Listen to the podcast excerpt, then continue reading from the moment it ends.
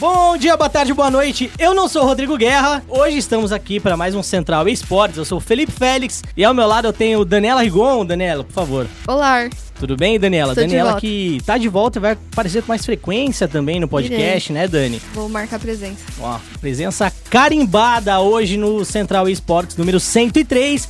E o nosso convidado de hoje é gerente geral da INTZ Esportes, time que tá concorrendo ao maior time de esportes do mundo. No Cannes desse ano, junto com outros times como Cloud9, se eu não me engano, né? Vinícius Mortal.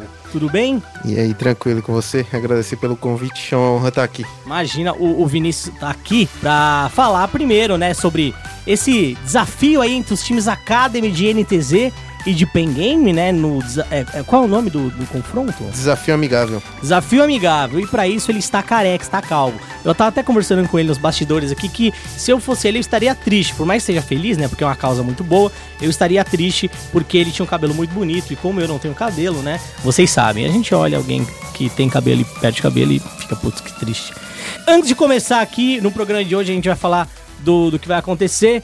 É, eu gostaria de. Até meio triste, eu tô até meio baqueado com essa notícia. A gente tá gravando esse podcast na segunda-feira.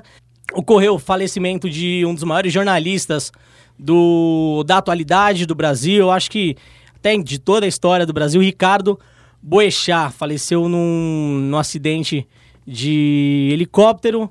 O avião deveria pousar na Band. Ele estava voltando de uma, de uma palestra e ocorreu esse acidente no Rodanel em que o helicóptero ah, acabou caindo e se chocando com um caminhão.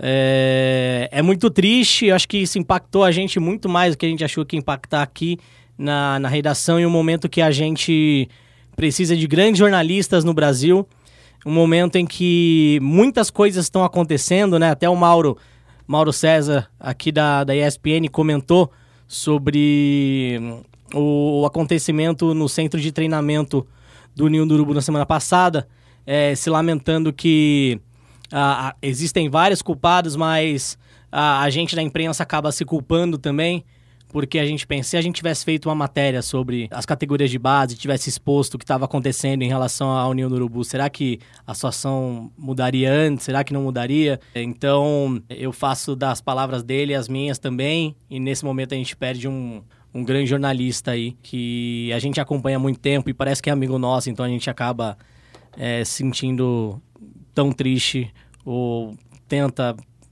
acaba estando tão triste quanto um familiar, um amigo próximo. É, então, muito obrigado pelo trabalho, pela inspiração. Boechat, você foi fantástico e durante toda a sua vida. Parabéns aí. É, vamos começar então agora com, com o giro de notícias. A gente começa falando da segunda temporada da Overwatch League, que vai ter transmissão ao vivo em português. Em seguida, a gente vai falar do sucesso do Apex Legends e falar um pouco aí do novo uniforme da, da MBR. É o momento fashion. É, você viu o uniforme da MBR, Mortal? Eu vi. Bonito, né? Questionável. É, question- bem Inclusive, questionável. eu não lembro quem foi, mas se não me engano foi até o Rock que fez um, Aham. um tweet marcando a NTZ falando, pô, a MBR que é tão grande assim, fazendo um material de qualidade duvidosa. Talvez tivesse sido o, a equipe da INTZ e citou mais três clubes. Aham. Poderia ter saído algo melhor. É, tá vendo? O Rock depois saiu aqui da ESPN, tá todo soltinho. É. Tá falando um monte de coisa. É, No momento clutch, a gente vai falar da Luminosity, que perdeu pra Ghost na seletiva americana e acabou não avançando pra Intel Extreme Siegen no CS, né, Dani? Sim. Logo em seguida, W7M e Izuru são os primeiros classificados para as finais da La Liga de CS. E a gente vai falar do Six Invitational. Que já está acontecendo agora nesse momento enquanto estamos falando. Logo depois a gente tem o Foco Nexus falando aí. é, a gente vamos, vamos pular o, o- A gente não vai falar do desafiante hoje, Tá bom. tá? A gente vai falar da- das academies, tá? É, a gente vai falar um pouquinho sobre o CBLOL, mas o nosso foco vai ser o desafio amigável entre INTZ e Pen Game, que já doaram no total, se não me engano, 8 mil reais a instituições de combate ao câncer, que é um dos grandes vilões aí da atualidade, né, Mortal? É, com certeza essa doença, doença maldita, creio que hoje seja o maior desafio da medicina. Isso. Eu 2017 perdi uma amiga muito próxima é, por câncer. Ela, ela nasceu com câncer no cérebro. Durante muito tempo ela, ela lutou contra a doença. Com 28 anos ela acabou falecendo e foi, foi trágico, mas a gente era muito próximo e uma coisa que me emocionou bastante é que independente do que, aconteça, do que acontecia, né? Ela, ela nunca tava triste, ela nunca tava é, entregando as fichas. Quando ela perdeu os movimentos do, da mão direita, que ela era artista, ela pintava, eu tenho uns quadros dela em casa. Quando ela perdeu os movimentos da mão direita, ela começou a, a, a desenhar e pintar com a mão esquerda. Então, é, é, algo que eu não sei, não sei explicar de onde as pessoas tiram essa força. A gente não, não vive e muitas vezes a gente é, olha para essas situações e, e, fala: Nossa, mas como essa pessoa é, é, admirável, como ela é forte, eu não teria essa força. E de fato a gente não consegue saber se a gente não vive aquilo. Infelizmente, tem pessoas nessa situação, né?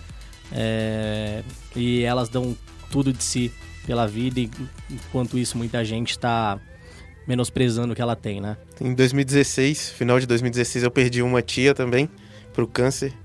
Eu acho que quando acontece com alguém próximo a você, você se solidariza mais com a causa, né? Uhum. Então, quando o Lucas levantou a bola de, da campanha, eu falei, pô, vamos fazer, eu quero fazer também, porque essa minha tia, ela não era minha tia, ela era minha tia torta, porque na verdade meu tio que era casado com ela, que é irmão do meu pai, mas o meu primo, que é filho dela, é, é um irmão para mim. Então, quando ela faleceu, eu senti como se, se eu estivesse perdendo a minha mãe, e, tipo assim, é algo inimaginável para mim hoje. Então, sempre que a gente pode ajudar a causa, a gente tem que ajudar, porque não é fácil não. É isso. Então, Vini, pode chamar de Vini? Pode. A gente pode ter essa intimidade. Claro. A gente nunca se viu antes, mas eu me sinto íntimo já de você. É, vou chamar ele de Vini Mortal. Ele vai estar no chat aberto hoje, falando aí das Academies e do desafio amigável. Vamos começar o nosso podcast então, Dani? Vamos, Finalmente? tô esperando. Depois da vinheta, então. Vai ser o ataque piscina que parece digno de um overtime de uma final. E daí?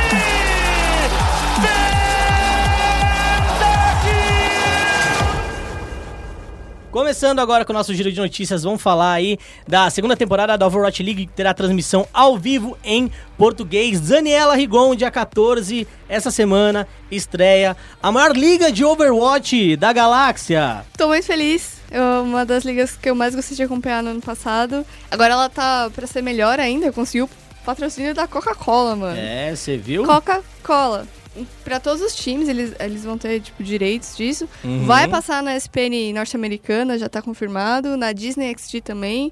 É, e aí, é, a Blizzard fez um evento aqui no Brasil para falar que vai ter essa transmissão uhum. ao vivo em português. Então, não vai ser, tipo, depois uma dublagem. Vai ser, tipo, ao vivo.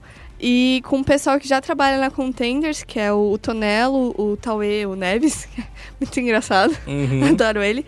A Ana, e aí o V7, né? E aí vão entrar no meio o Petar, que é conhecido da SPN aqui Prata da casa aqui. É.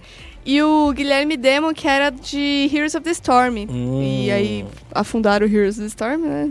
Botaram o é. prego no caixão. E aí agora ele vai trabalhar com, com Overwatch. O Cauano, o Daniel Cauano, que é o, Relações Públicas da Blizzard aqui no Brasil, disse que isso só foi possível porque os brasileiros demonstram muito interesse na, em Overwatch, em assistir Overwatch, e que, que, foi, que foi um esforço né, da, da liga para trazer aqui, porque tem gente que, mano, não sabe inglês, é isso, tipo, é Sim. é difícil, até eu, que, que sou formada em letras, mas de inglês tem um, um caster lá que acho que ele é britânico, australiano, não uhum. sei. Às vezes não consigo entender o que ele fala. É, sai aquele inglês meio é. estranho, meio torto, né? É, então, tipo, é um jeito de aproximar mais o público, principalmente agora que a gente vai ter um representante brasileiro lá, que é o alemão, no Boston Uprising. Então, bem legal, vai ser... Os jogos do Overwatch League são de quinta a domingo, não sei exatamente o horário que, tá, é, que vai começar aqui. às 10. É. A transmissão começa no horário de Brasília às 10 é, da noite. Mas depois muda quando o horário de verão acabar. É, aí depois muda. É, aí eu acho que vai começar às 11 É, mas essa semana, começando É. às 10, no primeiro jogo a gente tem a reedição da final de 2018 entre é, London Spitfire e Philadelphia Fusion. E logo em seguida a gente tem a possível estreia do Renan Alemão É. em Boston Uprising contra New York É Excelsior. triste, porque eu torço pra New York Excelsior. É, né? Mas aí vai jogar contra Boston. New York Excelsior, timaço que deu uma zebra na temporada 2018 Não aí na reta final. É, acabou não chegando nem na final, perdeu para Philadelphia Fusion 3 a 0 né? Uhum. É. Nossa, Não- foi Não triste. gosto de lembrar. Mas aí a gente tá esperando dessa temporada. é, Ela vai ter mais times, agora são 20 times. Isso. Continuam quatro etapas. Vão começar a ter os jogos dentro e fora de casa. Uhum. É, por isso que a divisão agora do Atlântico Pacífico vai ser mais real. E aí mais de um milhão e meio de premiação total. Então é isto. Isso, Overwatch League saindo de 12 times indo para 20 equipes, total de 8 times a mais. A gente ainda não Metade chinês. tem É, metade chinês. A gente ainda não tem uma equipe brasileira nem sul-americana, mas estamos aguardando aí.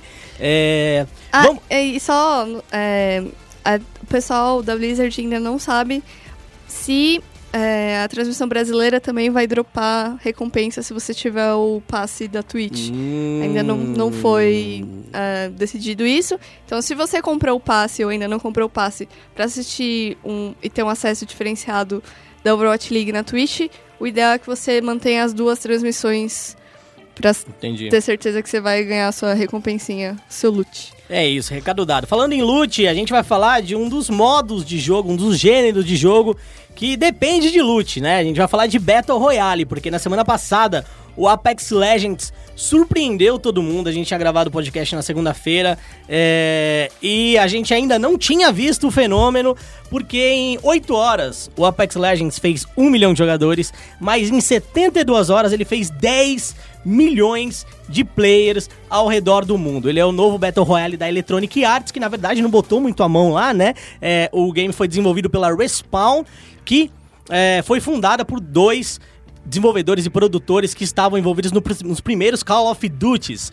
É, para você ter aí uma noção, tá? Esse game, ele é free to play, tá disponível em todas as plataformas, menos no Nintendo Switch, ainda não ainda, está no alô Switch, né? Nintendo, por favor. É, mas a Respawn divulgou que eles vão unificar o servidor e aí, quando isso acontecer, provavelmente vão lançar pro Nintendo Switch, porque aí não vai ter nenhum problema de base pra matchmaking, certo? É, Daniela Rigon, fiquei sabendo aí que o Apex é a nova droga do jogador de videogame. Então, eu devo confessar que eu ainda não joguei. Eu baixei já, mas eu ainda Uhum. não joguei porque eu não queria jogar sozinha. Certo? E os meus amigos já estão jogando há um tempo, eu vou, vou chegar e nubar no, no time deles, já, já prevejo. Vini, Mortal, jogou Apex Legends nessa semana?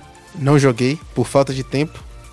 Mas co- como todo jogo que a gente lança, a gente que trabalha com esporte já olha para o jogo como competição, como campeonato. E vê o crescimento estrondoso que o jogo teve, óbvio que chama a atenção das organizações.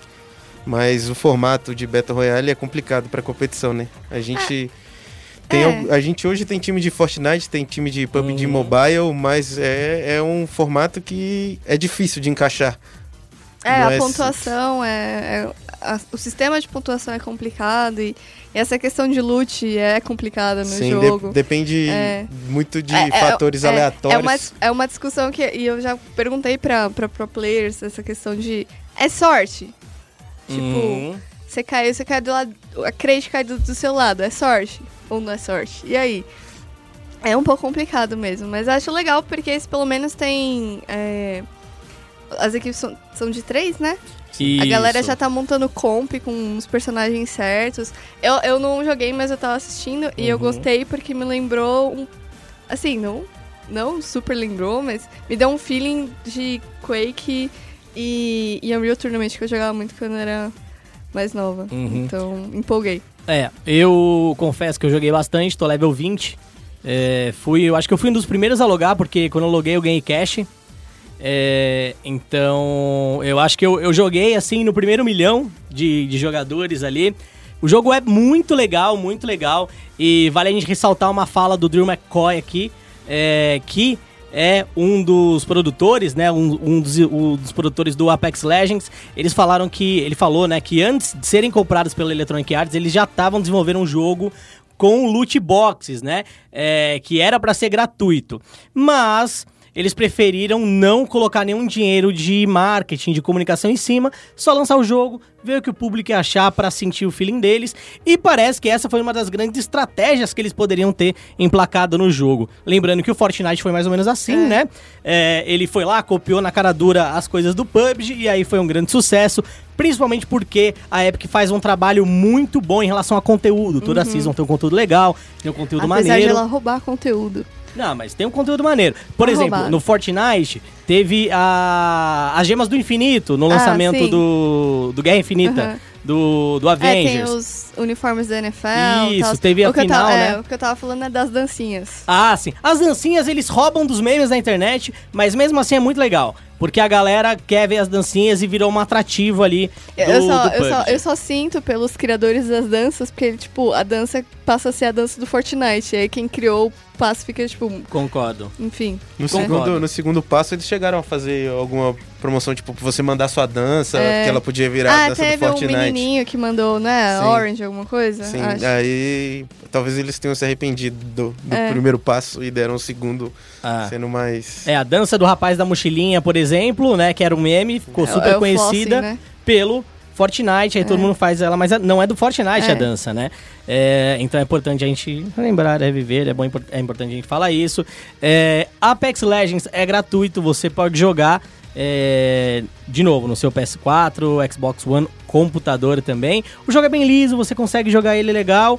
E se você tá com dúvidas quer entender um pouco mais, tem um texto que inclusive é meu lá no espn.com.br, falando sobre o Apex Legends, falando é, o que ele precisa para continuar entre o topo, lá no topo, né, junto com Fortnite e PUBG, acho que já deixou o PUBG para trás, mas o que ele precisa para continuar lá e também falando da monetização, né? Falando da diferença de preços entre ele, Fortnite, o que é mais barato, o que é mais caro. Não deixa de conferir. Falando em, em, em design e coisas caras e estranhas, né? É, vamos falar um pouco aí do novo uniforme da MBR, que acabou desagradando aos fãs e aos próprios jogadores também. A MBR ela é patrocinada pela Betway é, e anunciaram aí na semana passada. É, é, meu Deus, é, é, chega a ser até engraçado. Porque assim, a gente tá metendo pau no uniforme, todo mundo tá metendo pau no uniforme, por quê? Quando você senta no computador, os patrocinadores querem aparecer, óbvio. Uhum. Diferente do futebol, você não consegue filmar o corpo inteiro do jogador. Então, montar um patrocínio no calção, por exemplo, não vale a pena. Botar um patrocínio abaixo do peito também não vale a pena, que muitas vezes é cortado. Então, o patrocinador, o Betway, ficou na altura do peito, colado no logo. Muitas outras equipes de CS, principalmente, têm a mesma dinâmica. Uhum. Mas com a MBR ficou horrível. Por quê? Porque o logo da MBR é MBR, não é um, uma imagenzinha, tipo, a NIP lá tem uma, sei lá, uma shuriken, não sei que aquilo lá. É, os outros times têm logos que são desenhos, a MBR são letras, então ficou bem estranho, um design, assim, questionável, eu diria. E eu até fiz a brincadeira no, no Twitter quando o, o Félix falou, Pra mim, se acabou a indústria da aposta, acabou a indústria do CS. Porque é. todas as equipes são patrocinadas, basicamente. Gente. Eu, aposta no palpite. É. É palpite.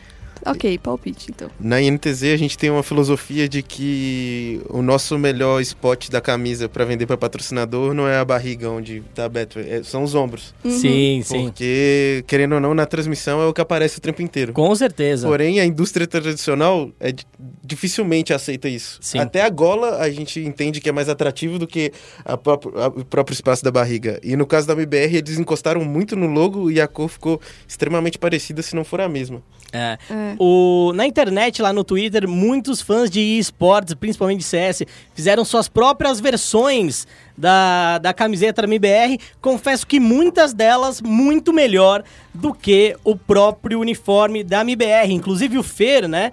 É, ele tweetou é, falando do design, que o designer fez com mais preguiça do que o cara que fez a bandeira do Japão. Que a bandeira do Japão é branca com um círculo vermelho no meio, né? O Phelps também fez um tweet criticando o uniforme. Depois ele fez um comentário falando que ele estava criticando só o uniforme e não o patrocinador. Sim. Então eu não acho também que isso tenha sido uma atitude profissional. É. Por mais que tenha sido um, um uniforme questionável. A E- gente, quando lançou o uniforme em 2019, sempre vem gente criticar, apesar de achar que foi o uniforme mais bonito que a gente já fez até hoje, foi o nosso 2019. Mas fã é fã, é impossível agradar todo mundo. Mas que a MBR mandou mal, ela mandou mal. É, eu confesso que esse uniforme da INTZ, que é o que tem o, O Apollo. o astronauta. Apollo, né, o astronauta do lado, é de fato o mais bonito que eu já vi da INTZ, se não do próprio esporte, né? É, Eu gostei do novo da G2. Você gostou do novo da G2? Eu não vi o novo da G2. Ele eu é tenho branco que e preto e tal, bem bonito. Ah, é? Eu tenho que ver. Eu, esse da INTZ é muito da hora, com o astronauta do lado. É muito lindo mesmo. Eu gosto bastante dele. Não tenho ainda, mas um, um evento que tiver eu vou comprar, porque é bem legal mesmo esse Podemos uniforme. mandar, vamos É, mandar. eu gosto, na real, os melhores uniformes pra mim são, ó, puxando o saco da Overwatch League, porque eles são padronizados, Sim. pel- por ser uma liga e franquia Uhum, e tal. E eles têm o nome dos jogadores na frente. Então, pra gente Entendi. que escreve a matéria, quem tá assistindo, é Uhum. muito prático. Mas eu posso falar um negócio? Agora, sendo. Falando de moda, né? É, os da Overwatch League são todos iguais e o tecido é horrível. Ah, o tecido. Nunca cheguei a encostar É, em um. Eu tenho um do London Spitfire, que é o time que eu torço, que foi campeão ano passado, então fico muito feliz por isso. E o tecido é muito ruim. Eu tenho o do ano passado da NTZ, que eu acho que é aquele cinza, meio furadinho e tal, que o tecido é muito bom. É, como eu sou gordo, me deixa mais gordo ainda, porque ele parece ser mais fitness, o que é muito triste, né? Então eu tô emagrecendo e fazendo uma dieta pra poder caber nele, de fato, é, nas devidas proporções do uniforme G ou GG. é o motivacional. é o Eu compro roupa menor do que eu pra me motivar a emagrecer ultimamente. Tô fazendo isso. Eu tenho, eu tenho uma camisa do Manchester de 2015 lá, que, que ela é tamanho M e desde 2015 tá Ó, motivando. Ainda tá não vendo? funcionou 100% não, É tá isso, é que a motivação é a longo prazo, né? É, vamos continuar o nosso podcast, mas agora, agora, a gente vai pro Momento Clutch. Okay, team, follow my command. Continuando aqui no Momento Clutch falando de Counter-Strike Global Offensive, a gente vai falar um pouco da Luminosity, que acabou perdendo pra Ghost na seletiva americana pra Intel Extreme Master Sydney. Etapa Sydney, Dani, que Ai, tá se... mate. É... Hã? Mate. Mate? Mate, é, tipo, como fala australiano falar. Ah, hey, é? mate. É, você nunca ouviu? Ah, é verdade? Inglês australiano. É horrível. Ai, nossa. É, essa etapa de Sydney, ela já tá se tornando bem tradicional, né? Sim. A gente já teve a MBR quando era SK jogando ela. Vai jogar a- de novo. Vai jogar de Foi novo? convidada. Ó, e aí a gente teve a Luminosity não conseguindo, inclusive é, a Luminosity Gaming, né, ela não conseguiu é, se classificar para essa competição e não conseguiu se classificar para outras competições também, né? Ah, por exemplo, para qualificatórios do Major ela não conseguiu. Ela tá tendo resultados meio ruins. Uhum. Parece que os jogadores não estão se entendendo muito bem, né? É, pra um resumão aí, ela foi convidada pro classificatório, na real. Uhum. E aí ela começou com derrota pro, pra United por 2 a 0 Aí caiu pra chave inferior. Aí venceu a Bad News Bears e ganhou da Complexity também. Só que aí chegou na Ghost Gaming, fom. É, a United que participou do qualificatório pro, pro Major, Intel, é, pro Intel Extreme Masters Katowice, que já rola essa semana, acabou perdendo pra Fúria, e a Fúria está no Major. A gente vai falar um pouquinho sobre ele também, certo? É, vou aproveitar que a gente tá falando CS, então a gente vai falar sobre o Major agora, né? É, coisa rápida, coisa fast pra gente falar sobre a La Liga também. A Fúria joga no dia 13 contra Ninjas em Pijamas, a NiP, certo? É, a NiP, a Fnatic e mais outros três times aí fazem parte dos seis times são os Returning Challengers e são 10 outros times do qualificatório, somando 16 times. Nessa primeira etapa, oito times seguem e vão se juntar de fato aos oito melhores times do mundo do CSGO. É, lembrando que as partidas são MD3, é, formato é suíço. Então, se a Fúria vencer a NiP, ela vai pegar um outro time que Na venceu. verdade, tem dois, dois tipos. Tem MD1 e MD3. Isso. Tem as, MD, as MD3 são as decisivas e aí o resto é Isso. MD1. Ah, MD1, tá, então é, desculpa. é- é- não, é, é que tá confuso mesmo. É, tá meio estranho. Então eles vão jogar MD1, MD1, MD1. Aí no último jogo, que é o jogo decisivo, tanto pra cima quanto pra baixo, é MD3. Elimination and Advancement Matches Ah, então é isso. BO3. Então vamos supor aqui, me ajudem vocês dois a pensar. É, Fúria vence a NiP num grande dia de Fúria. Essa é a hashtag, inclusive, fique esperto. É, venceu a NiP, MD1. Vai pro segundo jogo, é MD1 de novo. Se for por terceiro, que é o de fato qualificatório, aí é MD3. MD3. Sim. Do outro lado agora, se ela perde a primeira, perde a segunda, Aí, se eu não me engano, se ela perde a primeira, a segunda já é MD3, porque se perder duas É. tá fora no e. Ah, perder duas É. tá fora, não é Sim. perder três. Então na segunda já é MD3. Sim. Então o jogo que classifica ou elimina sempre é MD3, certo? É, então vamos ficar com isso em mente. Temos grandes chances da Fúria passar, gente? Ah, é possível, existe essa Eu- possibilidade. Eu, não sei opinar realmente, porque eu tô meio por fora de CS. MD1, e- qualquer um pode ganhar e o time da Challenger. Fúria tá vindo É. bastante motivado. Sim. Eu acho que pode, pode dar zebra sim. É, inclusive, é, grande parte da motiva- motivação da Fúria vem da própria Fúria, mas também vem pelo apoio da torcida, né? O sticker, o adesivo da Fúria é o sexto mais vendido na loja. é, é um dos mais bonitos É. e tem o apoio do Neymar, É. do menino Neymar É. também. É qualquer torcida, né? Tem Justo. A torcida In- do Neymar. Inclusive, o sticker deles é muito mais bonito que o da MBR. Não, o da MBR O da tá- tentaram fazer o brasão da CBF, ficou Jesus. uma droga aquilo. Eu não sei quem, quem é esse designer da MBR, gente. Ficou horrível. Parece que ele tentou agradar os Será brasileiros a todo alguém? custo, tentaram limpar a cagada anterior e só fizeram mais uma. Nossa, que coisa feia, gente. O negócio ficou feio. Bom, continuando a falar de CS Go aqui, vamos falar da W7M e da Isuro, que são os primeiros classificados aí para as finais da La Ligue. É, Só para você entender o que é a La Ligue. Hoje a ESL criou um grande circuito, né, é, dentro da Pro League. E a La Ligue coloca o campeão da, do circuito da La Ligue direto na final da Pro League. Tá, mas como é que você se classifica para a La Ligue? Existe um Qualify é, sul-americano e existe a Brasil Premier League aqui, certo? Então você pode ir pela Brasil Premier League ou você pode ir pelo Qualify. Ó, tem dois caminhos aí bem legais pra ir. Antes a gente não tinha uma vaga pra ir pro, pra final da Pro League e agora a gente tem um caminho Uhum. bem claro pros times entenderem, né, Dani? Qual é o caminho que você tem que seguir pra chegar. Eu acho que numa das grandes competições, né, é, de CSGO do mundo, é uma das mais extensas também, tem os melhores É. times. Vai É, ser presencial agora. Isso. Então eu acho que é um caminho bem legal. Esse caminho começou ano passado e continua esse ano porque deu super certo. Aí daí teve nos últimos dias a final brasileira, né? Aliás, é, brasileira, assim, né? Assim, é porque tem a, é, tipo, meio que a do Brasil e aí tem a da América Latina, meio que o antigo LoL, assim, América Latina Sim. Norte, América Latina Sul. Então, passou a Isurus e a W7M. A Sharks, que foi bicampeã, ficou pra trás. E isso acabou perdendo pra Pra Isurus. Isurus, que é um time argentino que tá no Brasil há um tempo já, né?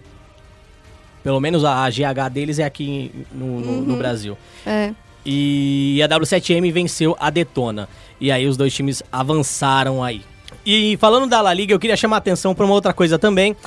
Tem nomes de times que a gente nunca esquece. Certo? Um deles é a Lanchonete Suqueria do Xande, certo?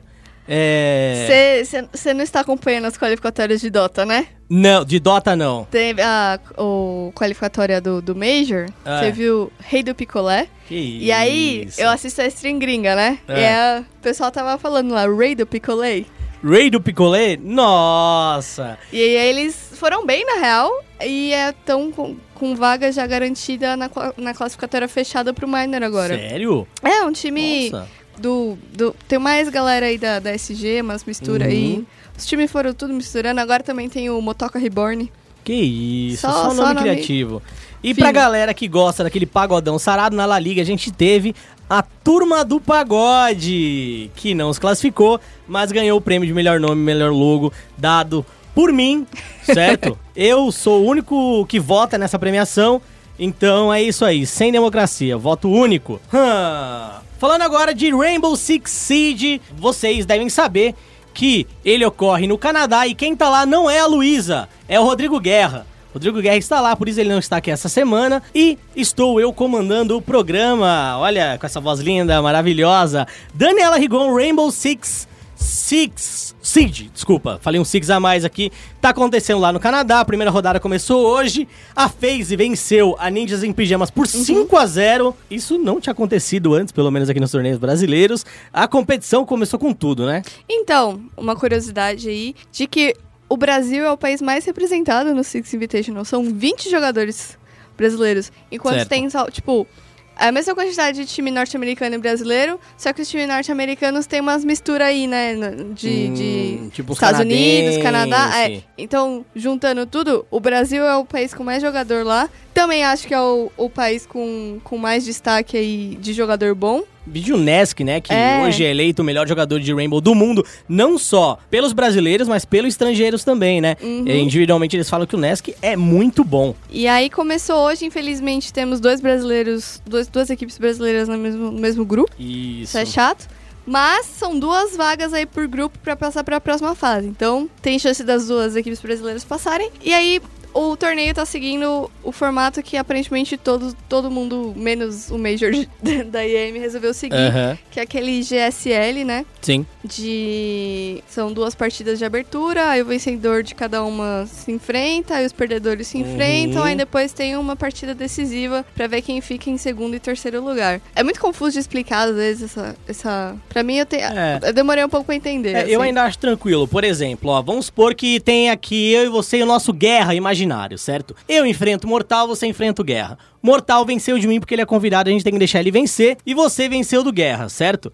É, no próximo confronto, você enfrenta o Mortal. Aí você ganha, você já passou. Uhum. Eu enfrentei o Guerra. O Guerra perdeu de mim, ele tá fora, porque ele perdeu duas seguidas. E como o Mortal tá uma vitória e uma derrota, e eu tô uma vitória e uma derrota, a gente se enfrenta agora na reta final e eu vou perder pra ele de novo, porque ele é convidado, ele tem que ganhar. E aí vocês dois classificam.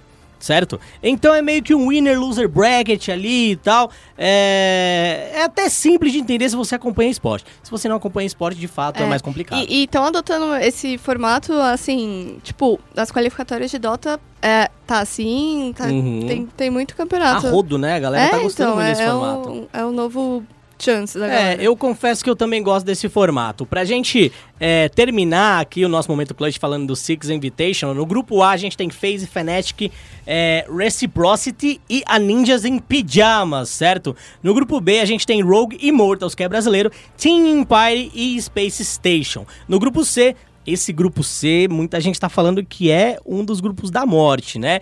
A gente tem G2 Esports, que é da Europa, a Mocket, que é alemã, então tem dois times europeus. A gente tem a Team Liquid e a Mantis, que é do da Ásia, se não me engano é do Japão.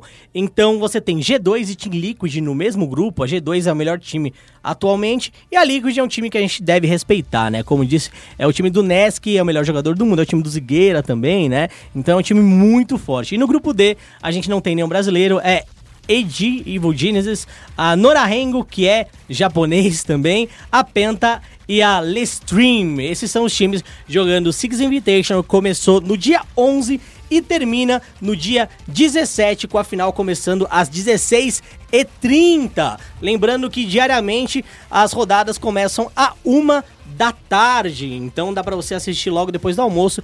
Toma aquele cafezinho, não durma, não cochile e assista Rainbow Six Siege. Tem narração em PTBR com o nosso querido Meligene, que veio aqui num programa passado pra falar justamente do Six Invitational. Certo, Daniela Rigon, minha querida? Certo. Ó, agora a gente termina o nosso momento clutch e vai pro Foco Nexus. Bem-vindo a Summer's Rift. Ó, no Foco Nexus de hoje a gente promete ser muito sucinto. A gente promete ser muito rápido pra poder falar do chat aberto. É, vamos entrar em algumas coisinhas rápidas aqui, inclusive. Por quê? Porque a gente tá na etapa que a gente já pode chamar de meio de competição, certo? O CBLA hoje, ele é dividido em três partes aí na etapa de grupos, que é a primeira rodada, a segunda rodada e a terceira rodada. Cada rodada com sete partidas ok? Então na primeira rodada os times se enfrentam pela primeira vez, na segunda rodada os times se enfrentam pela segunda vez e na terceira, que é a última, os times se enfrentam pela terceira vez, que é aquele, vamos chamar de tira-teima, né? É, você pode ficar 2-0, pode ficar 3-0 em cima de uma equipe e é onde agora no meio da, da, da rodada a tabela já começa a se desenhar de uma maneira mais clara, certo? Então, por exemplo, nesse fim de semana, o Flamengo, ele venceu no domingo, é, não jogou no sábado, né? É, em respeito a tragédia no Ninho do Urubu, mas joga na segunda-feira. A gente não sabe como é que vai ser Flamengo e Pro Game, mas provavelmente o Flamengo vai vencer. E aí, na primeira colocação, a gente tem Flamengo. Na segunda colocação, a gente tem Uppercut. Na terceira colocação, a gente tem INTZ. INTZ que tá 6-4, certo? É, Ela começou a competição, vamos dizer, com o pé esquerdo, ok? Mas veio comendo pelas beiradas ali, surpreendendo e conseguiu chegar na terceira colocação com o Mills como o atirador. Inclusive, é até engraçado, né? a torcida tava reclamando bastante da NTZ. Pô, os outros times contratam, vocês não contratam. E aí, contrata esse boludo, White Lotus, o cara fica na reserva pro Mills. Era mais fácil não ter contratado ele. Mas eu acho que tá aí o resultado, né? O resultado nem sempre a gente vê só no jogo. A gente vê o resultado no dia a dia também. É, então a NTZ chegou em terceiro, tá em terceiro pelo menos até agora. Seguida da Redemption. E aí a gente tem CNB e Cage empatados com quatro vitórias. Então, dois jogos separam aí o terceiro e quarto do é, quinto e sexto. Em sétimo, Cabum e oitavo Pro Game, que eu acho que já vai ser rebaixado. A gente já pode contar com isso, né, Vini? Você que tá acompanhando aí o CBLOL, fala pra gente aí o desempenho do time que você trabalha, porque tá meio estranho, né? O time já teve tantas vitórias, é, tá com o mesmo grupo há um tempo, né? É, e só vinha vencendo aí o torneio off-season, que é a Superliga ABCDFGHIJ. Então, é, para esse split, a gente trouxe o Matias, que é o White Lotus, que é um nome que a torcida pedia muito desde 2017, quando o Micão saiu. A galera queria ver muito ele jogando no Brasil, inclusive, né? Sim, sim. Ele, ele fala que sempre tinha gente spamando ele, falando vai pra INTZ, vai pra INTZ. É, e a gente foi lá, escutou o torcedor e trouxe o Matias, um jogador absurdo, diferenciado. Porém, a gente tem a barreira linguística. E o papel que o Mills desempenhou no time durante a Superliga foi de comandante, ele comandava o time. Então, você vinha, você tem um time que vinha trabalhando com o Mills, comandando e de repente você tira a peça que comandava e coloca uma que tem como barreira a comunicação, mudou bastante. Então, sempre que a gente opta por essa mudança, é 100% devido ao fator de, de liderança que o Mills tem, mas o Matias é um jogador muito bom. E sempre que a gente às vezes tropeça, o Mills entra para entrar no outro jogo. Esse final de semana ele jogou os dois e a gente ganhou os dois. Uhum. Coincidência ou não, é um fato de que a gente deve considerar que alguma coisa está dando certo. Sim, claro. E mesmo não sendo o Matias atuando mal, a gente trocava e a torcida cobra bastante porque ela não sabe o porquê. Falando, pô, por que vocês estão trocando o AD Carry se tal pessoa que jogou mal e tal? Uhum. Mas o, o fator que a gente que acompanha o CBLOL, a gente escuta a comunicação do time que pesa mais foi a, é a comunicação, então a gente faz essa troca. Nada além disso. E o desempenho durante a semana também conta. E chegamos ao 2-0 até que enfim, depois de três semanas 1-1. Conseguimos uma semana 2-0, vencendo a Redemption. Muita gente apostando na Redemption, palpitando, né? Isso. Que a Redemption Ah, ganharia. vingança. Uma É, pequena vingança. Não, com certeza. Ainda mais que quando a gente perdeu, os jogadores falam um pouquinho de besteira.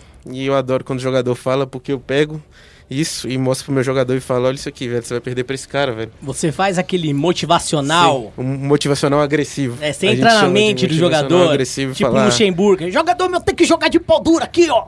É isso, eu falo assim: você vai querer que esse cara lhe fale besteira de novo? Você não quer, né? Então, vamos ganhar. É, tá E- vendo? E tem servido, inclusive, você falou da Superliga, na final da Superliga que teve a torcida presencial, o pessoal tava pegando bastante no pé do Tai. Uhum. E você só chega e conversa com o jogador e fala assim, pô, você passou da PEN, torcida da PEN te xingando aqui, o que, que você vai fazer? O cara vai lá, É. destrói a PEN, põe o jogo no bolso e é isso, essa é a resposta. Você não precisa xingar de volta, você responde ganhando do time dele e mostrando que você tem seu valor. Então, nosso grupo tá a base está sendo a mesma desde muito tempo, o Chine tá desde 2017, o Wave tá Uhum. desde 2017 e os outros estão aí para completar um ano de time. Então, a expectativa para esse ano é boa, mas a competição não tá fácil não. O Flamengo vem muito forte, a Uppercut surpreendeu. Acho que ninguém apostaria que a, que a Uppercut seria a segunda potência do CBLOL, mas os, os caras estão mandando bem. E é isso aí. E o novo formato do CBLOL bem bacana, essa ida, volta e ida, Uhum. bastante jogo e é- tá bem bacana. Eu achei interessante que o CBLOL tá colocando legenda na- nas entrevistas com os portugueses da, da Uppercut, porque, assim, não é difícil de entender, mas às vezes é difícil. Sim. É, algumas palavras são complicadas, né? O ritmo de, de- de falar é diferente, a cadência. Vale a pena colocar a legenda. Eu também coloca, É. colocaria a legenda, é meio estranho. É, nesse fim de semana, né? O Mortal falou, eles fizeram 2-0. O primeiro jogo foi em cima da Redemption. Eles venceram ali os comandados por Zoão e Dudes The Boy de blindado. Blindado. Blindadíssimo ali, bem da hora. Eu tenho inveja do Dudes. Queria muito ter feito o, o blindadão. E no domingo, a INTZ acabou vencendo a Pro Gaming. Que a Pro Gaming tá mal das pernas aí, tá capengando, tá, Tá ruim, feio. tá. A coisa tá difícil pros caras e pros caveiras, como a galera da. da que curte o CBLOL costuma chamar. Foi o primeiro a cair, né? Trazendo um pouco da cultura do futebol. Tava azedando, o primeiro que deu ruim foi pro técnico. É, Já foi mandado justamente. embora. Eu acho que esse time aí é, também tá. tá azedo, É, é, né, assim, Dani? entre. Hum, como é que eu vou falar? Tanto a Pro Game quanto a CNB decidiram investir em jogadores novos, mas eu acho que a CNB tem um- uma cultura de cultivar jogadores Sim. melhor do que a, a Pro Game. É, eu, eu tenho que concordar com você, Dani. É, eu acho que tem outra coisa também. Vamos falar um pouco do líder, o Flamengo. Flamengo vem jogando muito bem, não só o BRTT, o time inteiro vem jogando muito bem.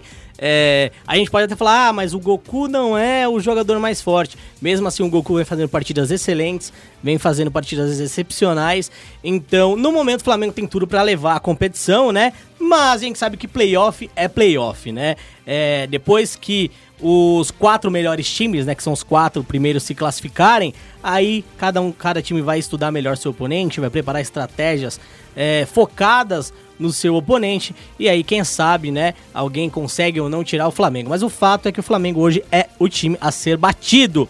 Todos os olhos estão no Fla e Esportes, certo?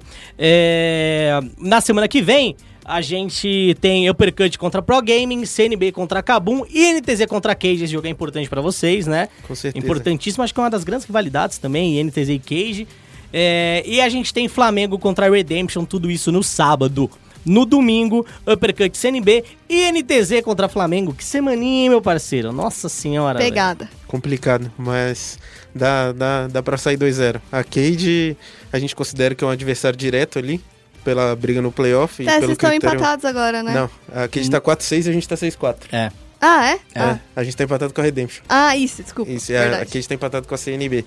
Mas, querendo ou não, ainda falta metade do campeonato e a gente considera alguns times, a Redemption, a CNB talvez, e a Cade, quem vai brigar ali por uma vaga no playoff com a gente. E pelo critério de desempate, é, vitória em confronto direto. E a gente já perdeu Isso. na primeira etapa, na, primeira, na ida, a gente precisa ganhar na volta pra ganhar no terceiro jogo e ter o melhor desempate contra eles. Isso. Então, Lembrando que existe um outro critério de desempate, pelo menos pra escolha de lado na última rodada, né? Então, se vocês conseguirem vencer da Cage rápida, né? e tiver a vitória mais rápida, vocês escolhem o lado no último jogo. É, no domingo, pra terminar, a gente tem Kabum contra Redemption e Cage contra Pro Gaming, certo? Essa é a rodada do CBLOL na próxima semana.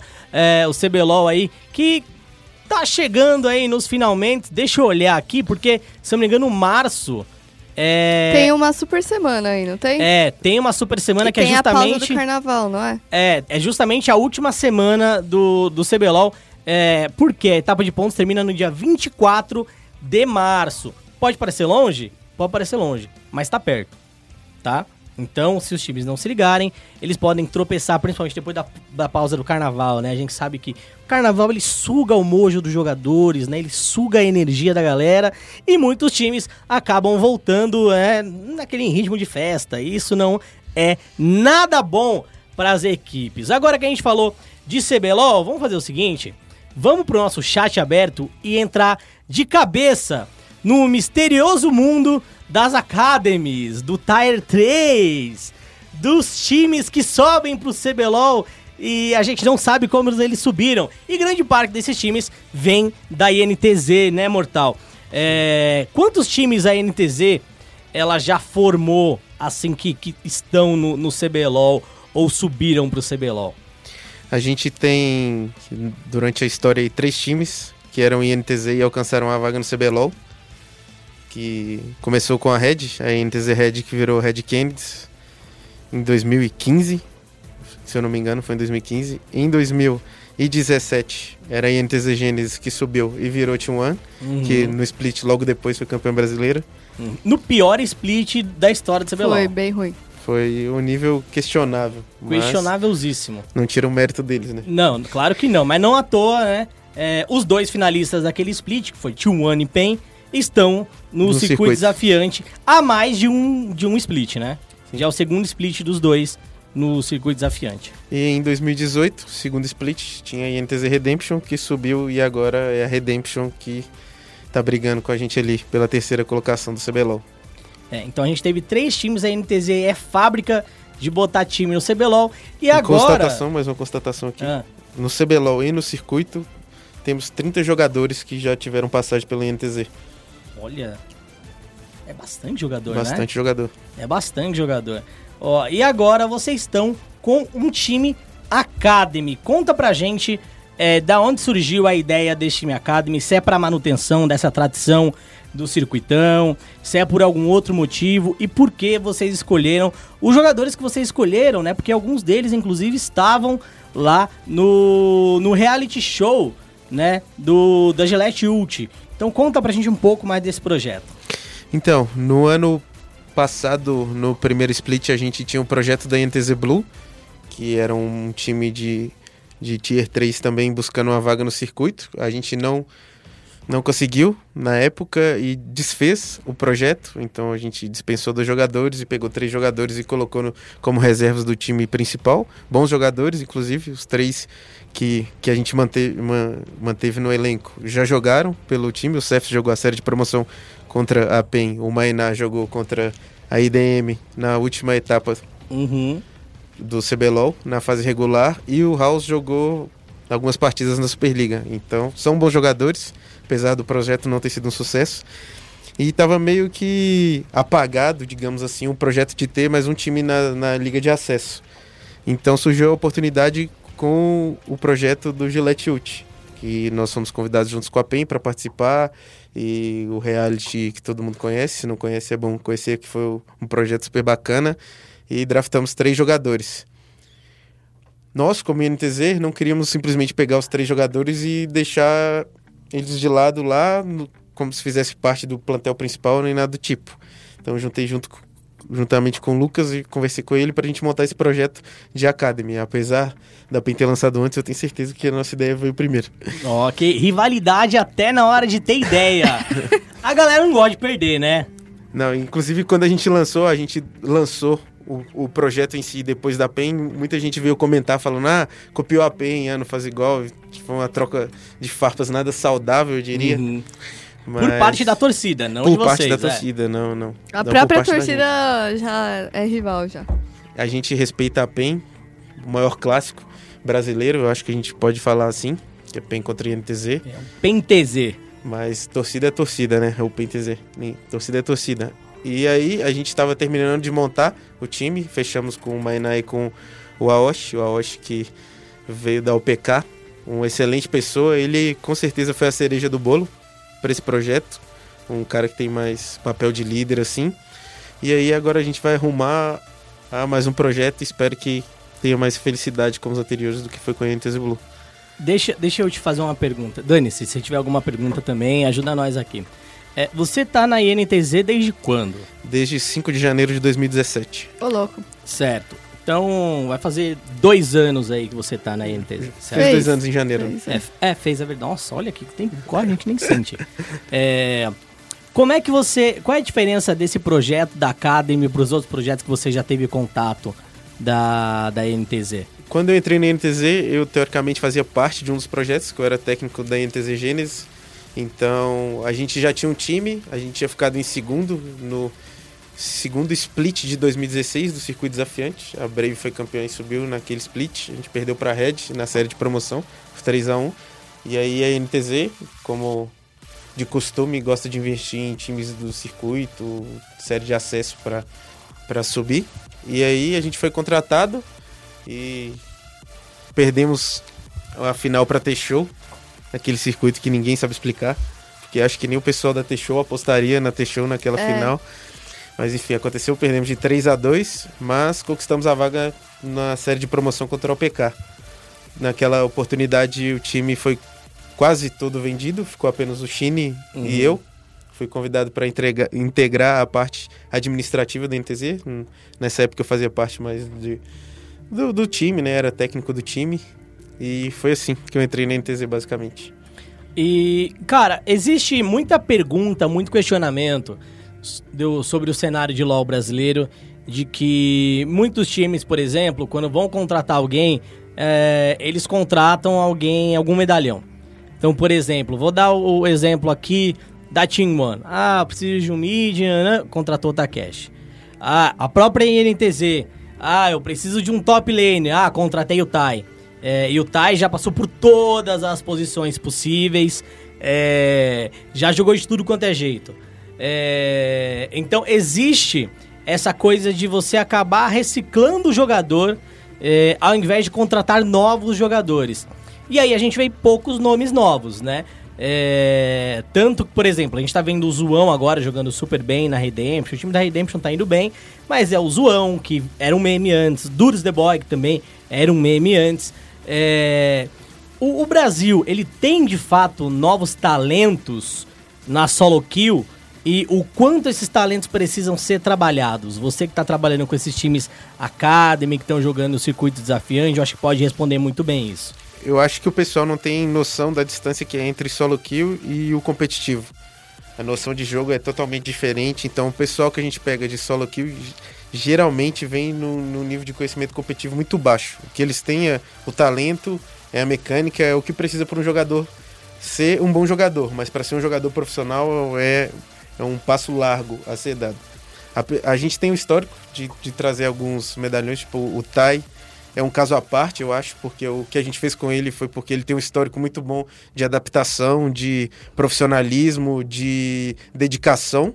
Então ele foi um caso separado, mas eu acho que do ponto de vista de renovação a gente também tá bem.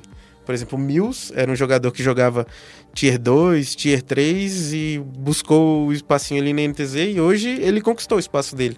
Ele reveza com White Lotus, mas é um jogador que você precisou dele ali e ele tá lá, como foi demonstrado esse final de semana. E ele é bem versátil, né? Ele joga de Não, atirador, Ele joga do que você precisar. Mago. é mago. Então a gente viu nesse fim de semana, no domingo, o BRTT jogando de Victor. Victor. Victor. É um personagem que o Mills poderia jogar Sim. também. O Será que ele joga? É, o próprio Cartus do, do Mills foi banido inúmeras vezes no CBLOL. Todos os jogos, É, se eu não me engano. Teve não um que não deixaram foi. uma vez ele jogar, Sim, né? sim. É, por quê? Porque ele já tinha mostrado na Superliga que ele é muito bom de Cartus e faz a diferença ainda mais quando o campeão tá muito forte, Sim, né? sim. Então, acho que o, o cenário tá dando seus passos para renovação, assim como a CNB tá fazendo esse split, mas é, é, um, é um passo arriscado você renovar tanto assim.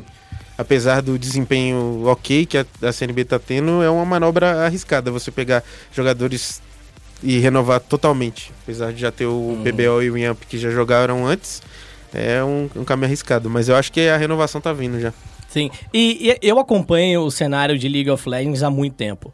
É, eu acho que já fui em três, quatro mundiais já pra cobrir e tal. É, tive na Coreia do Sul, não nessa última final, mas lá acho que em 2015, É. é, quando a gente teve o Imagine Dragons é, fazendo o show de abertura e tal. É, e eu tô percebendo que muito dos medalhões, né, que a gente tinha, eles é, eles estão perdendo aquela dominância que eles tinham antes, né? Por exemplo, é, o Takeshi, o Kami, o Mylon já, já aposentou, o Revolta agora tá jogando no, no circuito é, desafiante, não fez uma boa atuação no último CBLOL. Então a gente tem esses medalhões que acabam não se mantendo no mesmo nível. Mas em contrapartida, a gente tem, por exemplo, um BRTT que tá até agora jogando em alto nível. É a melhor fase da carreira dele, eu acho. Justo. A, a, a, ao que você acha que isso acontece? Você acha que muitos jogadores perdem o tesão é, e outros jogadores mantêm esse tesão de jogar? Como você vê esses dois extremos? Eu acho que a competição é o principal fator. Às vezes o cara no início da carreira dele, ele tinha aquela sede por competir, era o que ele gostava, porém para você competir em alto nível, você abre mão de muitas coisas. é muito sacrifício, é muita dedicação e nem todo mundo tem o gás para fazer isso por 3, 4, 5 anos. Então a gente tem os casos de que quem foi perdendo, eu, acho, eu vejo como perdendo a vontade de competir e obviamente seu nível cai e tem aqueles que querem sempre estar no topo, que é o caso do BRTT. A vida do cara é ganhar. E querendo ou não, ele sempre chega lá. Ele sendo fator decisivo ou não, não sei, mas é que o cara tem estrela e sempre tá lá, ele, ele sempre tá lá. Então eu acho que o principal é isso, é perder. Perde um pouco a vontade de competir e também pode ser que falte um pouco de humildade para esses jogadores acharem que, ah, eu tô aqui há três anos, não tem ninguém aqui que pode me ensinar alguma coisa. E, e você vê aí que jogadores novos sobem e são campeões. A Cabum tinha jogadores como os Antins e o Ranger que já estão aí no cenário há muito tempo e simplesmente dominaram o ano de 2018. Então acho que é mais essa vontade de ter a humildade de abaixar a cabeça e falar: é, eu preciso melhorar, eu preciso ouvir o que tem de errado comigo para eu evoluir como jogador. Aí fica a dúvida: por que a pessoa não tem vontade de competir, não é humilde, tá jogando por quê? É. É uma. É, é um status, É. né? Pode ser pelo é, eu status, acho que é pode pelo ser status, sim. pelo É, salário, não sei. É, Não daí acho que- depende, que né? seja de- por isso. de- de quem. É. Mas, é- mas isso tá acontecendo na, na LCK também. Os, os novos estão alcançando os veteranos já. O Chove, por exemplo. Sim. O Dani, inclusive, você levantou um, um ponto bem, bem interessante, porque na semana passada a gente teve um vídeo do Kami, né? E o Kami falou: Eu me aposentei porque eu não queria mais jogar, não, não sentia É, o mais. Mylon também. É, o Mylon também. cheio. E, e- e o Kami, ele até criticou. Você viu o vídeo do Kami? Eu não vi, mas eu li mu- muito sobre, escutei muito sobre, mas não cheguei a ver o vídeo. Eu acho que foi um pouco demais o que ele falou, porque ele- Uhum. o tempo que ele competia era totalmente diferente. Só, cita- só pra galera ter o contexto, desculpa, é, Não, desculpa te interromper. É, pra você que não viu o vídeo do ou nem ouviu falar, é, no geral, o resumo da obra que o Kami disse é, é: No meu tempo, a galera tinha vontade de ganhar, se esforçava mais. Agora, o jogador perde, não existe nenhuma consequência pra ele. Ele vai lá, faz a foto do Instagramzinho dele e tal, paga a hype Sushizada. sushizada e recebe o salário no fim do mês. É, e aí ele disse que ele é melhor do que, sei lá, 90% da galera que tá no CBLOL hoje. é, e disse que de fato falta esforço, falta tesão na galera. Desculpa, agora pode continuar. Agora, continuando, ele chegou até a citar o salário que ele recebia em algum momento da carreira dele, de 800 Uhum. reais. Eu acho que valor de salário não é algo que você po- pode comparar, porque a realidade de três anos atrás é totalmente do que é hoje. Se o cenário cresceu, ainda bem que cresceu e hoje a gente tem valores mais altos, mas eu acho que a partir do momento que vira trabalho, talvez você perca um pouco do, do tesão do jogo. Porque antes você era ali um adolescente que jogava na sua casa 16 horas por dia e faria, fa- fazia aquilo ali na extrema tranquilidade. Quando você entra dentro de um time e você é cobrado de coisas, você tem que treinar, você tem que fa- fazer as coisas certas. E, e aí o, o cara vê que pode ser que não seja tão divertido assim. Então só aquele que tá ali por amor mesmo, pela competição, que consegue se destacar. Eu acho bonito. Achei bonito. Eu acho que nem todo mundo que joga bem serve pra ser jogador. Igual, tipo, nem todo mundo serve pra ser professor. Sim. Tem que ter uma didática e tal. É, a pessoa pode ser pós-doutorando, não sei o que, não sei o que lá, mas se não tem uma didática e não tem vontade de ensinar, É, com certeza. Você- você- é, não é um ambiente fácil e a maioria, 95% do cenário, nunca trabalhou, por exemplo. São, Uhum. são pessoas que eram jogadores em casa e do nada estão jogando profissionalmente. Então, o início de carreira costuma ser meio complicado. De falta profissionalismo e o cara não entende, tipo, quando você cobra certas coisas dele e fala, nossa, eu só quero jogar, velho. Só quero sentar aqui e jogar. E não é assim que funciona. Você é um jogador profissional agora. Você não tá jogando ali por hobby. É, e eu acho Mas- que. é, eu tenho uma opinião meio polêmica, que eu acho que algumas. Bom, eu não sei como funcionam todas as gaming houses, mas eu acho que a. A cultura da gaming house é um pouco. ah, como é que eu posso dizer?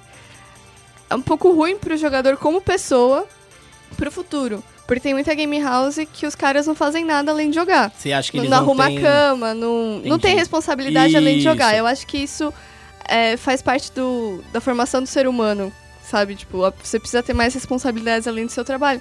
Depois que ele, vai, o Mylon aposentou, se ele for, se ele tivesse sido, ou se ele foi mimado na PEN, o que, que ele vai fazer depois, sabe? Eu tenho dó da namorada dele se tiver namorado, por exemplo. Eu acho que é, é difícil para os jogadores e só continua e vai bem quem tem essa noção de que não é só jogar. É jogar, se comprometer a fazer várias outras coisas e crescer e, e ser responsável, enfim. Principalmente falando no Twitter. Ué, Mo- Mortal, o... acho que a Dani trouxe um outro assunto pertinente aqui. É, como é que é o dia a dia, então, do, do time Academy de vocês? Eles seguem uma rotina disciplinada? Ou é só acordou, jogou League of Legends, depois faz o que você quiser? Explica pra gente como é essa rotina. A rotina deles é bem parecida com o time principal, eles acompanham o time principal na maior parte das coisas, mas eu acho que a NTZ é um caso atípico, porque a gente é bem rigoroso com isso. A gente tem regulamento interno, com multa, em termos de horário e responsabilidades. Então, é um pouco diferente das outras das outras organizações, mas nem sempre foi assim. Quando eu cheguei, era igual, era igual babá. Tinha que separar o uniforme dele, tinha que acordar ele porque ele tinha que tomar banho para ir pro jogo. Hoje Meu a gente Deus não é assim céu. mais. Hoje é, olha, a gente vai sair 10 e 15, se você 10 e 16 não estiver lá, é multa. Porque você, querendo ou não, pode ser um pouco é, Terrorista? terrorista. Eu falo que terrorista. minha mãe era assim. Eu falo, mãe, você é uma terrorista. Mas depois o cara vai, vai col- colher os frutos porque ele Uhum. cresceu como ser humano. Antes o cara virava e falava: ah, eu não consigo acordar com o despertador. Isso não existe. E se você tivesse um trabalho normal, É. digamos assim? Você ia ter que acordar sozinho e trabalhar. Então. É um de- trabalho. de dois, o ano de 2018, principalmente, foi um ano que a gente cresceu muito como organização e os jogadores cresceram bastante como profissionais. Na entrevista, eu não vou me, me lembrar agora quem, qual foi o jogador da Redemption que falou. Perguntaram pra eles o que eles mais aprenderam na INTZ e eles citaram a disciplina, porque lá a gente cobra bastante esse tipo de coisa. Mas confesso que é horrível, horrível o jeito que o jogador chega à mentalidade de criança. Mas agora, voltando ao assunto de como é a rotina, Hoje eles têm que se apresentar às 10 da manhã. Todo mundo se apresenta e fica disponível para a INTZ a partir das 10 da manhã. Aí o treinador responsável pelo time fala: Não, vocês estão liberados até meio de 15. Meio de 15 é a hora que a gente faz uma meditação coletiva guiada para limpar a cabeça e focar somente nos treinos. E aí tem uma pré-reunião antes do treino, aí treina o- a primeira bateria de treino, que é de uma às quatro. Tem um intervalo de 4 a 5, exceto na quarta-feira que tem o atendimento com a psicóloga. Ela faz uma atividade em, em grupo durante esse intervalo e atendimento individual de cada um posteriormente. E quarta-feira à noite também tem o fisioterapeuta. Depois do segundo bloco. O segundo bloco é de 5 às 8 e depois das, a partir das 8 e meia tem o fisioterapeuta para fazer o atendimento dos atletas. É basicamente essa rotina de todo o time, incluindo o Academy. Entendi, Caramba, então. Bem legal. É, é, é, é das 10 às, Às 8. Às 10 às, às 20 ali. Sim. É, mas com intervalos Mas pra com coisas... intervalos, é. né? É, es- essa apresentação às 10 é, foi algo que eu tinha pedido pro Lucas pra gente colocar no regulamento, porque as dias de gravações da, da Riot geralmente são nesse horário. Entendi. Aí pro cara não ficar acostumado a acordar meio-dia todos os dias, não, nós vamos acordar às 10, que aí o cara que tem que gravar e o cara que não grava, ele tem o mesmo hábito. Entendi. Então não tem um, ah, eu É, odeio gravar, o sentido, cara né? pode ficar dormindo, quem não grava pode dormir, coisas desse tipo, a gente evita esse tipo de comportamento, porque todos têm a mesma rotina. Entendi. E acordando cedo pode até ver o finalzinho da LCK, que termina às 11, alguma coisa Não, do tipo. é, Pode jogar ele WoW. aproveita, ele É. aproveita melhor o dia. Eu, Final eu Fantasy. assim. Apex, Magic. tá na moda agora. Apex, É. é. Pô, legal saber da rotina do, do time Academy de vocês. Agora, vem cá, vamos entrar na reta final do nosso podcast aqui. É, conta um pouco aí do desafio amigável. Eu sei que a PEN aceitou o desafio, certo? É, já doaram 4 mil reais. Aí o Lucas também foi lá e doou 4 mil reais. Ele já tinha doado dois, aí doou seis no total, né? Na, Mas na, na verdade, o que acontece? O Lucas, É. ele desafiou a PEN. é, ele ficou feio, careca, né? Você ah, viu? eu também, mas faz Mas parte. ele parece né? um oblong da, da família oblong lá. Já temos algumas, algumas montagens circulando nos Ah, nossos é? grupos pessoais. Nossa. É, mas ele desafiou a PEN e falou que ele doaria 2 mil e rasparia a cabeça se perdesse. Aí a PEN, como é uma rivalidade Sadia, já doou 4 mil e falou que eles começaram doando porque ninguém sai perdendo, porque a causa é nobre e tal.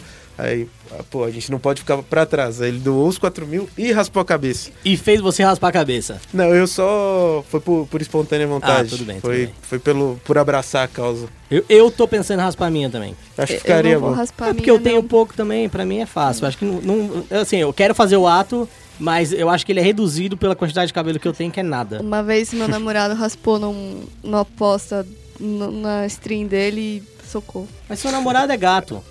Não, ficou horroroso. Seu namorado é gato, é sexy, ele tem um piercing na. Não. No nariz?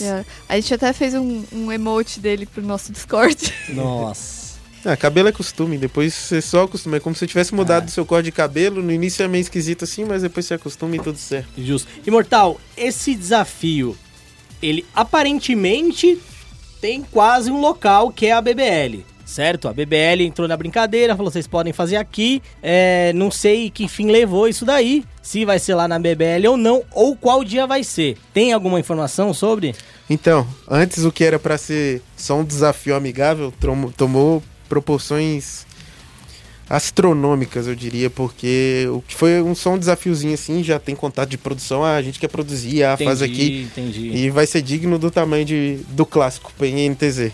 A data a gente ainda, ainda não tem, mas pode ter certeza que vai ser um evento bem bacana. Que ia ser só um, um amistoso, vai virar um evento Uhum. e muito feliz, principalmente pela causa, né? É, mas tá, tá perto ou tá longe? Tá, você falou que março tá perto? Então É. tá perto. Hum, entendi. Olha a É, dica, entendi. pessoal. Pode ser ali na janela do CBLOL ou na- no, no carnaval? Não, não- nem tão perto, nem tão perto. Tá, entendi. Mas é, vai é, mas ter- for abril também tá perto, né? Porque não tá, nada tá tão longe. assim. Nossa, eu não entendi nada do que eu falei agora. Exato. Falei nada. Mas tá perto aí, vai ser março, abril, a gente ainda não, não bateu a data, porque Certo. não batemos ainda o que vai ser, porque tá só crescendo a ideia do evento e vai ficar tudo bem bacana. Justo. Aguardamos novidades. Aguardamos também Gabriel Mitch. Tá? Gabriel Mitch foi convidado para estar aqui hoje com a gente no Central Esportes. Não pôde comparecer, segundo ele, ele falou que é, hoje era dia de treino, né? É, como ele é técnico da equipe, ele tinha que estar junto com a equipe Academy dele. Justo, acho justo. Não, tem que chamar ele de furão. Ele É. é, um furão. Ele, pra quem não sabe, ele é meu amigo de infância. A gente Ah, estudou Ah, junto. olha só. Ó, Ele também é de BH, a gente estudou junto da quinta série ao terceiro ano. A gente Nossa. estudou junto. no, Caramba. A gente tem o mesmo tempo. grupo de amigos e tal. Inclusive, no início da carreira dele, quando ele era jogador, eu incentivei ele a seguir isso. Olha, E a gente quase trabalhou junto no início do ano passado, no Flamengo. Mas acabou que não rolou na época. Mas a gente ia se encontrar agora depois de 10 anos. Nós formamos em 2008, 2009, É. lá no Colégio Padre Eustáquio, em BH. Encontraríamos aqui de novo na ESPN, falando de trabalho, mas ele é um furão e não veio. ó. Uma pena. Tá aí, Mitch, ó. Duas coisas. Você deixou de falar sobre o desafio, que é um desafio bem legal, e deixou de encontrar um dos caras que te incentivou e estudou com você durante muito tempo, que você Aposto que passou cola. é, não vê há muito tempo. Deve ter passado Eu não colava, eu não colava. Uhum. Eu só passava, passar, eu só passava passa- cola. Eu não, eu não confiava em ninguém. Ó, tá lançado aí. é, a gente também desafia. tá? É. Então a gente desafia o Mitch a aparecer um dia aqui, fala pra gente que dia dá pra vir, quando você quer vir, que a gente dá, um- faz um, um- um bem bolado e grava no dia que você vier aqui pra estar no podcast com a gente, tá bom, Mitch? É, é legal porque a gente dá a oportunidade de- dos dois lados desse desafio falarem, da gente saber da rotina da PEN também, saber como é o pensamento da PEN e como é o pensamento do Mitch também, que já passou por inúmeros times, já foi técnico de vários times, já foi campeão do CBLOL, inclusive. É, como é que ele tá vendo agora o, essa questão do Academy da PEN. Mortal, é, como é que as pessoas podem encontrar você nas redes sociais, por favor? Olha, eu uso mais o Twitter. Meu arroba no Twitter hoje é INTZ Mortal. E o Instagram é Vinícius R de rato, A, P de pato e D de dado. Quem quiser seguir no Instagram também, eu, eu não posto basicamente nada pessoal lá. Sempre coisas de jogos e tal. Eu acompanho o time de LoL todos os dias, em todos os jogos. Porque apesar de encabeçar o administrativo ali da NTZ, LoL é minha paixão e eu moro na GH com os meninos, a gente cria esse apego Uhum. e a parte boa de trabalhar com esporte, eu creio que seja trabalhar com a paixão. E é isso. Ju, você dorme com eles lá, você tem que... Meu, eu Ver divido, o Tai eu divido, acordando. eu divido o quarto com o Envy. Ah, o Envy é bonitinho, né? O Ele Envy é ronca? bonitinho. Ronca. Muito Mas eu, eu ronco também, então É, tipo, justo. É, sai ela sinfonia. por- ela- elas por elas ali. De- deixa eu te fazer uma pergunta. Quem é, é mais feio acordando? O Tai ou o Shine? Pô, o Shine é o cara mais mo- mal-humorado na hora que acorda, que eu conheço. É, então compartilho do sentimento dele. É, acordar mal-humorado é, é tenso, né? Mas tem melhorado. aqui. Como a gente tem essa rotina de, de É. apresentar às 10 da manhã, quase todo o time vai na academia. Então, Entendi. o pessoal já tá acordando na disposição de, ah, a gente tá indo pra academia, não é só acordar por acordar. Então, é, deixa eu só entender. O Shine, eu sei que ele é fissurado em meditação, nessas coisas. Então, é, é por isso que ele medita, pra ele se acalmar, então. Pra ele ficar mais tranquilo. Eu, eu diria que o, o mais apegado a esse tipo de prática é o Envy. O Envy tá, num, tá numa vibe assim que ele assiste documentário de jogador de basquete, aí o cara vira lá e fala que ele meditava antes dos jogos. Pro Envy aquilo, aquilo agora é lei. Ele Hum, tem que meditar antes do- dos jogos. É aquele rolê meio mindfulness. Sim, É? sim. De limpar Uhum. a mente. O Cláudio fazia bastante, ele que ensinou pro time. E agora a Natália, que é psicóloga que trabalha com a gente, porque o Cláudio abandonou o barco e foi pra Liquid. Que isso. É, é real. Não, mas ele. Mas não, ele foi é um até amor. aniversário dele, sexta-feira. É. Então ele tem. Ele, é- ele é um cara muito, muito foda, aprendi muito com ele. Mas o Envy é o que, que pratica mais, é o que quando não faz ele sente falta.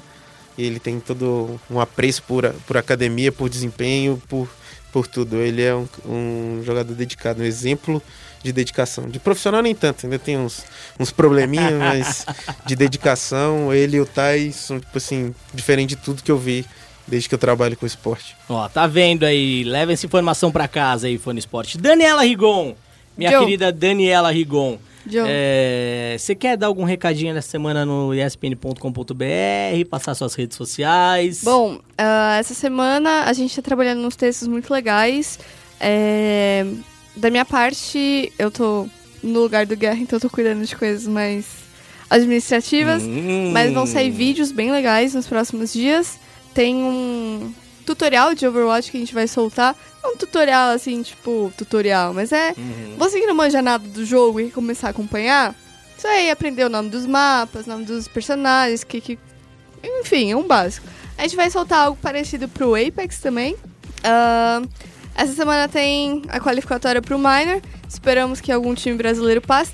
Tem dois peruanos e dois brasileiros. Os brasileiros são o Rei do Picolé e a Mutaka Reborn. Tá, isso de Dota. De Dota. É, pro Minor da Star Ladder que vai ser em Kiev. Tá vendo, Fone Esporte? Fica esperto. Dani, é, desculpa, mais coisas? Não, é, e, e o meu, meu Twitter é o Danichan com X e underline no final. É isso. Repita, por favor. Danichan com X, underline no final. Certo. Outros recadinhos aí pra você que assina a ESPN. É, a gente entra nessa semana é, no aquecimento pro último. Pro último não, mas pra grande final do Tilibra Kings and Queens, que é o nosso reality show de Clash Royale, que você acompanha na ESPN Extra. Toda segunda-feira, às 18 horas, 6 horas da tarde. Caso você perca o, o programa inédito, tem sempre o Watch ESPN para você assistir. E falando em Watch ESPN, nessa semana de Six Invitational, a gente tem um documentário, documentário, desculpa, falei errado, um documentário sobre Rainbow Six Siege. A gente fez um documentário de 30 minutos para você entender o porquê o Brasil é o país do Rainbow Six. Como a Daniela disse, a gente tem 20 jogadores brasileiros, é o país que mais jogador tem no, no Six Invitational, né? É, 20 jogadores brasileiros no Major que tá acontecendo agora. Então a gente tem muita história do Rainbow Six no Brasil e a gente vai falar bastante disso nesse nosso documentário que deve ao ar aí na quarta-feira, mais ou menos. Então fique esperto você que é assinante ESPN. Essa semana tem esse documentário, tem Libra Kings and Queens e tem o The Evolution of Esports, o segundo episódio, que conta o básico do esporte para você que não sabe nada. Nessa semana a gente vai falar um pouco de como o esporte evoluiu na Europa. Na semana que vem é sobre a Ásia. Certo? Então fique esperto. O episódio sobre os Estados Unidos já tá lá no Watch e ESPN. Você que tem o login e a senha pode acessar. Se você não tem, procure a sua operadora para pegar um login e a senha. Se você assina os canais ESPN. As nossas redes sociais, arroba ESPN Esportes BR no Twitter, Facebook é a mesma coisa, facebook.com barra ESPN Esportes BR, porque aqui a gente é ESPN Esportes do Brasil, tá? É importante levar isso em consideração, né, Mortal? Brasil. Ah, com certeza, né? Brasil. É, finalizando o nosso programa, a gente volta semana que vem. Semana que vem, Daniela, fiquei sabendo. e a gente, a, gente não, a gente não guarda segredo nem novidades. Semana que vem, fiquei sabendo que é você que vai comandar o Sou nosso eu. Central eSports com a nossa nova profissional, a Evelyn Ma é Marcos. É, finalmente não sou a única mulher Ó, da tá vendo? redação. O Rock saiu, azar dele, agora tem uma mulher, Justo. a Evelyn. É, a gente fez essa transferência, essa troca. É, Né? dança nas cadeiras, né? É, e como na semana que vem a gente vai ter uma convidada especial é, para falar sobre Overwatch, aí eu falei, ah, já podia ser só mulher, né? Nunca fizemos, por que não? Então é isso. Semana que vem a gente vai receber a, a Ana XD para falar da Overwatch League, é, da transmissão brasileira, expectativas, como é que foi começar isso. Vão ser mais de 600 horas de transmissão. Nossa. E eles ainda fazem a Contenders. Eu falei que ele. Mano, É tem trabalho, que abrir um- né? uma doação aí de balinha de gengibre, porque. Nossa. Imagina. Mas é, isso. muito trampo. É Aproveitando que tá falando de mulher, sexta-feira a INTZ vai fazer um anúncio envolvendo o cenário feminino de esportes eletrônicos, então a gente vai dar pano pra manga aí pra vocês falarem. Eba. É, eu A vi, né? gosta. Eu vi, tem um anúncio lá. e É, a tal. gente lançou a campanha do Jogo é Coisa de Menina sexta-feira e vão ser uma série de anúncios e, e coisas relacionadas à INTZ. Ah, que mostrar um legal. pouco mais da Sexta-feira Sexta-feira. se- vai ter Sexta-feira evento tem um. especial. Não, não é evento, é um anúncio. E nós vamos fazer Tá. um anúncio. Se tivesse evento, a gente já tá lá.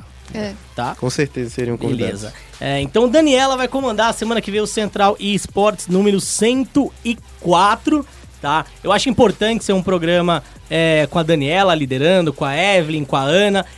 E um programa que não seja no Dia da Mulher, sabe É. por quê? Ou no mês. É, ou no mês da mulher. Por quê? Porque não é só é, o dia da mulher que você tem que colocar as mulheres pra falar.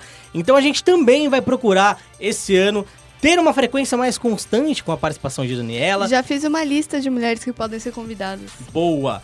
Com a Evelyn também. E a gente vai misturando, né? Um dia a Dani apresenta. A Evelyn, eu acho que falta um pouquinho ainda pra ela apresentar, um pouquinho mais de experiência e tal. Mas isso ela vai adquirindo conforme ela vai participando dos podcasts. A Daniela tem mais experiência aqui, é prata de, da casa, já tá há muito tempo Já aí tô velha, na função. gordita e cansadita. Que isso, Daniela. Mas é isso, na semana que vem se prepare, porque Daniela Rigon estará comandando as picapes aqui do Central e Esportes pra você, porque aqui na ESPN a gente faz de tudo pelo esporte, porque a vida precisa de esporte, ó. Eu usei até o logo passado pro logo novo, é fantástico, É. né?